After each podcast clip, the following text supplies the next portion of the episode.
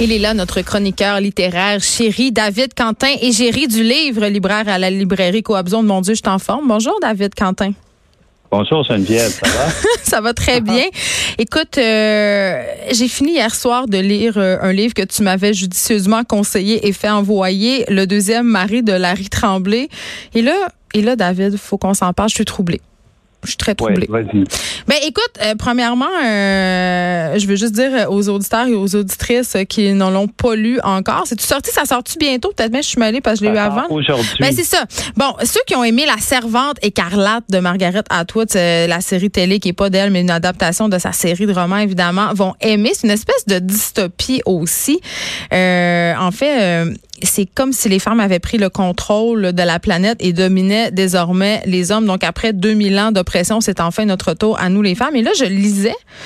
Puis je me disais, c'est pas que c'est très bien écrit, j'ai beaucoup, c'est- quand même intéressant, mais je me disais, coudon, c'est-tu la manifestation du cauchemar des masculinistes? J'avais un malaise. Je, je, je sais pas si je trouve que ça marche ou si je trouve que ça marche pas. Je, je, comme, je sais pas quoi penser de ce livre-là.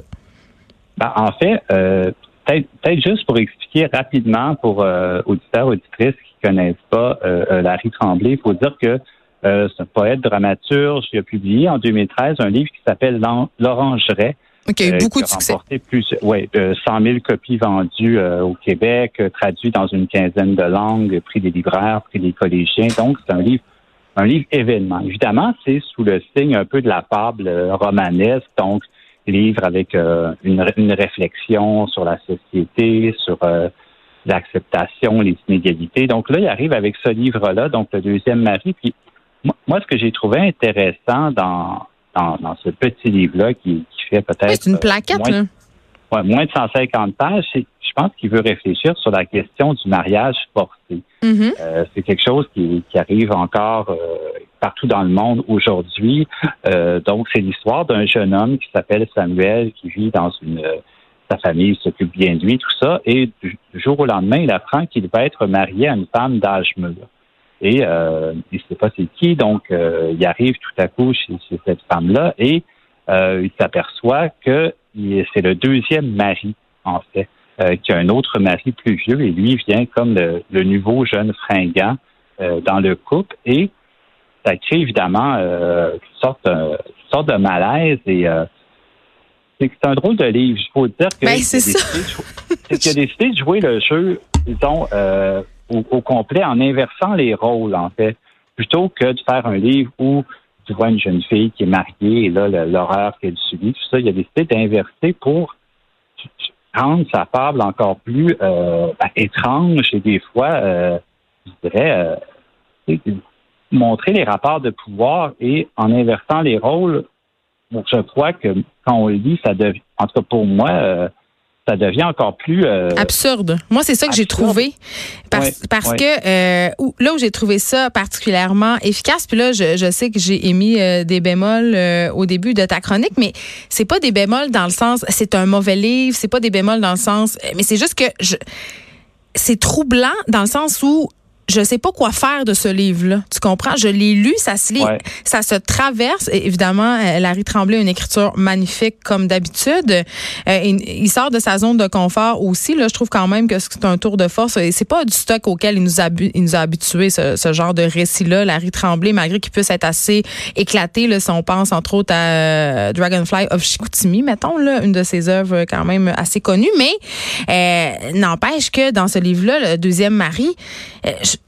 le fait d'inverser les rôles. Moi, je, je- je disais à mon chum, on avait une discussion après euh, que j'avais fini de la voir, je disais, tous les gars devraient lire ça pour voir à quel point c'est absurde parce que dans le livre aussi, on euh, bon, dans cette dystopie-là, ça serait la barbe des hommes qui serait attirante. Donc, on oblige les hommes mariés à la cacher, comme on oblige un peu euh, les femmes mariées à cacher leurs cheveux, par exemple, ou à se raser la tête. Dans le judaïsme, où on, on oblige les femmes à se voiler quand euh, vient le temps de la puberté. Donc, on dirait que parce que les rôles sont inversés, on trouve ça encore plus con, puis ça peut nous mettre en pleine face l'espèce d'injustice, l'espèce de double standard, parce que ce petit gars-là, Samuel, est carrément groomé pour le mariage, c'est-à-dire que comme les femmes à l'époque ou comme les femmes encore dans certaines sociétés, j'écoutais un, un documentaire hier euh, sur Netflix à propos de trois femmes indiennes qui cherchent des maris. Je veux dire, toute leur destinée, toute leur vie est centrée sur ce moment charnière qui est le mariage et le montrer inversé, montrer que ce sont des hommes à la merci des femmes et les femmes se comportent comme de parfaits goujats dans le livre de Larry Tremblay, mais c'est particulièrement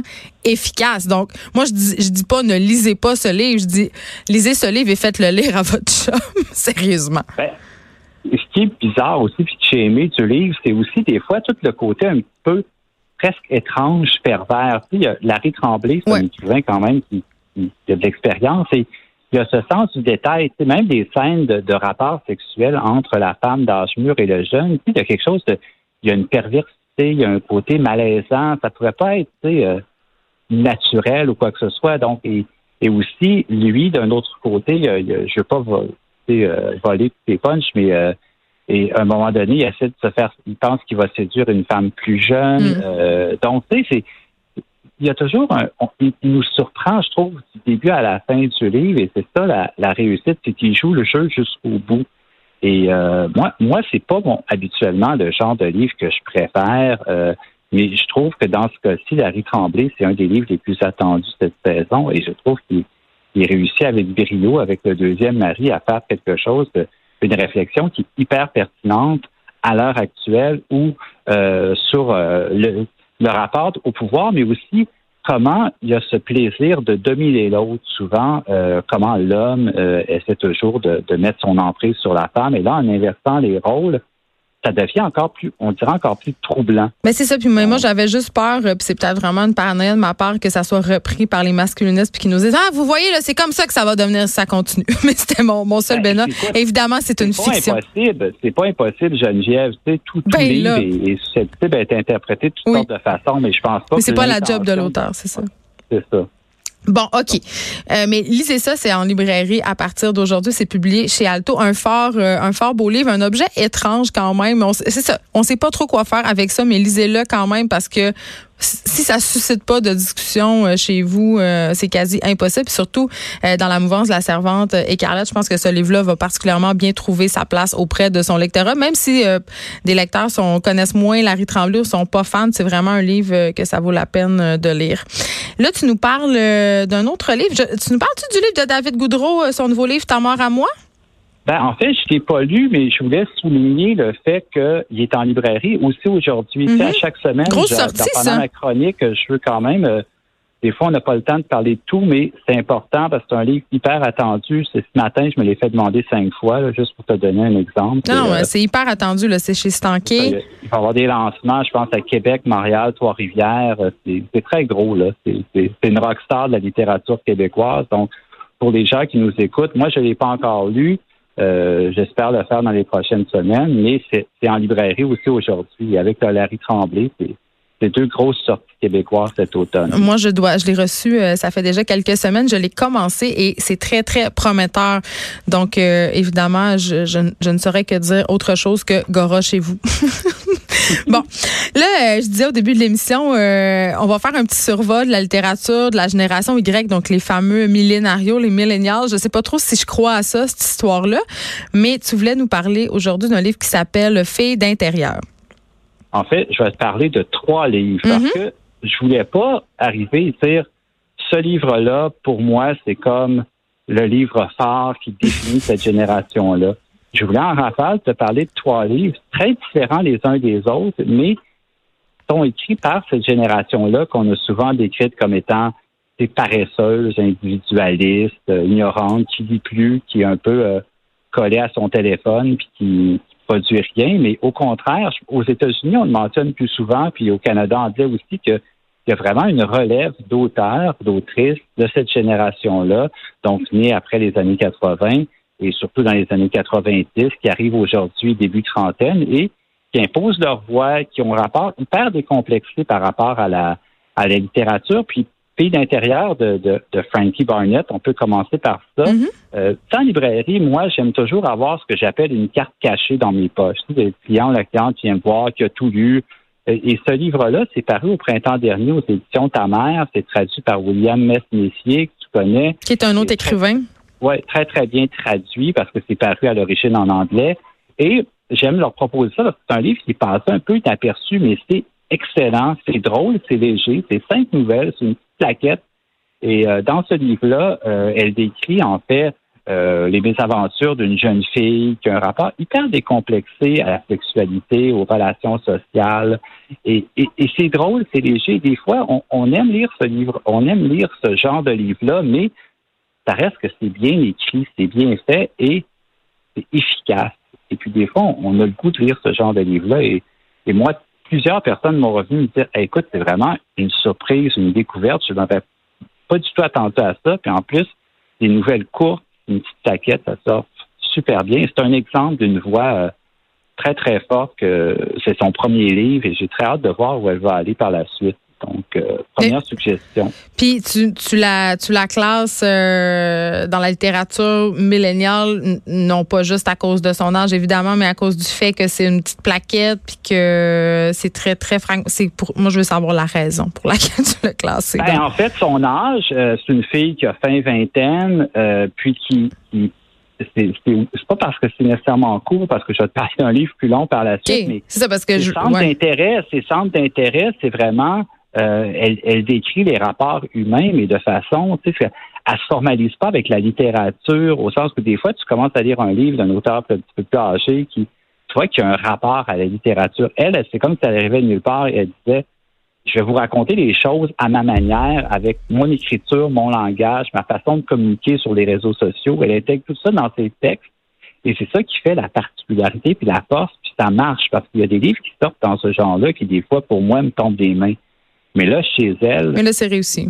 C'est vraiment réussi. Puis c'est drôle, c'est bien fait, ça, fonctionne, comme on dit. Comme des animaux, Dave Lemieux, je veux juste souligner, euh, avant qu'on passe à l'autre livre que Fille d'intérieur s'est publié chez ta mère. C'est important de le souligner quand même, euh, redonner ben à César ce qui est à César. Donc, on se parle de Comme des animaux, Dave Lemieux, et ça, c'est chez XYZ.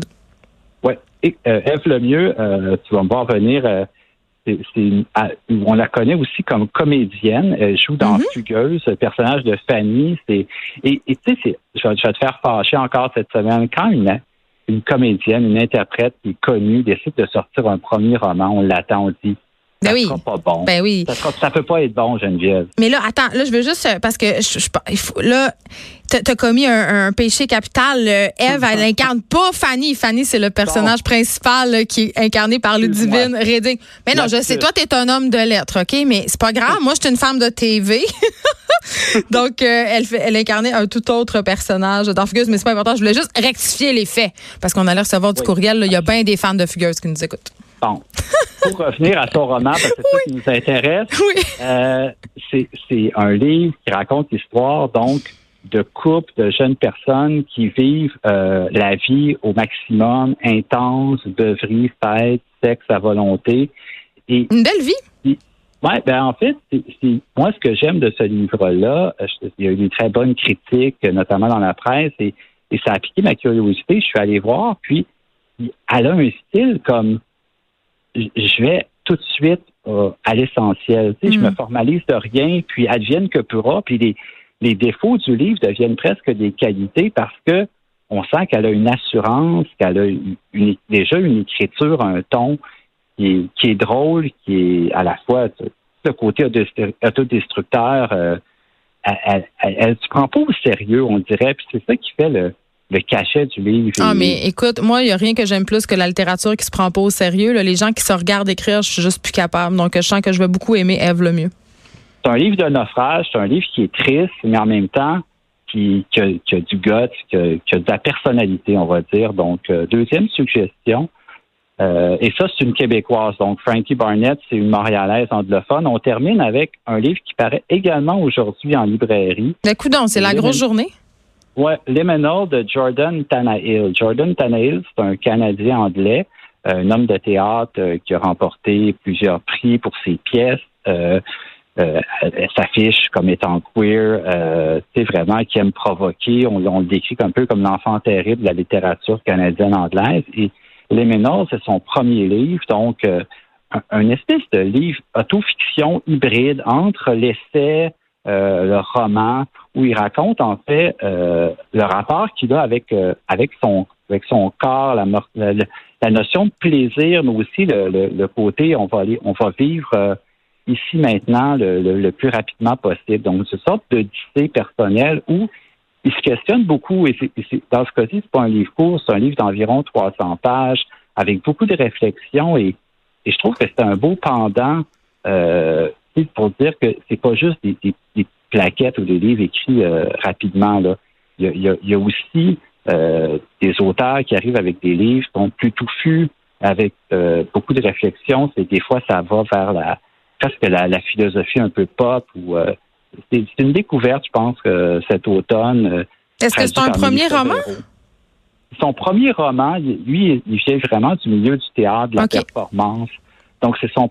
Au début, j'ai lu des entrevues où tu sais, j'ai commencé à écrire ça, je savais pas trop ce que, que ça allait donner. Je pensais que ça allait être un recueil d'essais parce que ce qui l'intéresse beaucoup, le livre commence, euh, sa mère est, très malade et ça lui fait prendre conscience que, comme on dit, il y a juste une vie à vivre et il faut la vivre en ce moment et c'est et c'est aussi caractéristique de cette génération-là, de la génération des milléniaux qui veulent vraiment euh, à, l'ici maintenant. Et, je trouve que ce livre-là l'incarne bien, le projette bien et il se pose beaucoup, beaucoup de questions. Euh, c'est une sorte de road trip aussi où il se promène un peu partout, fait des rencontres, euh, beaucoup de relations sexuelles. Euh, donc, c'est audacieux, c'est assez ça fait réfléchir. C'est vraiment un, livre que moi je recommande. C'est publié à la Peuplade, donc euh, Les Ménors de Jordan Tanahill. Et je voulais proposer, comme je t'ai dit, trois voix aujourd'hui différentes, mais qui, qui, qui montrent que les, ben, les milléniaux écrivent et il y a des voix à surveiller dans les années à venir. Et, on voit quand même ta tendance à aimer les premiers romans. Merci beaucoup, euh, David Quentin. Tu seras de retour mardi prochain. Je veux juste spécifier en terminant qu'on m'a écrit pour me dire que euh, Eve Lemieux joue le rôle de Joanie dans Fugueuse. On s'arrête un instant. Merci, David. À la semaine prochaine. Merci. De 13 à 15, les effrontés. Cube Radio.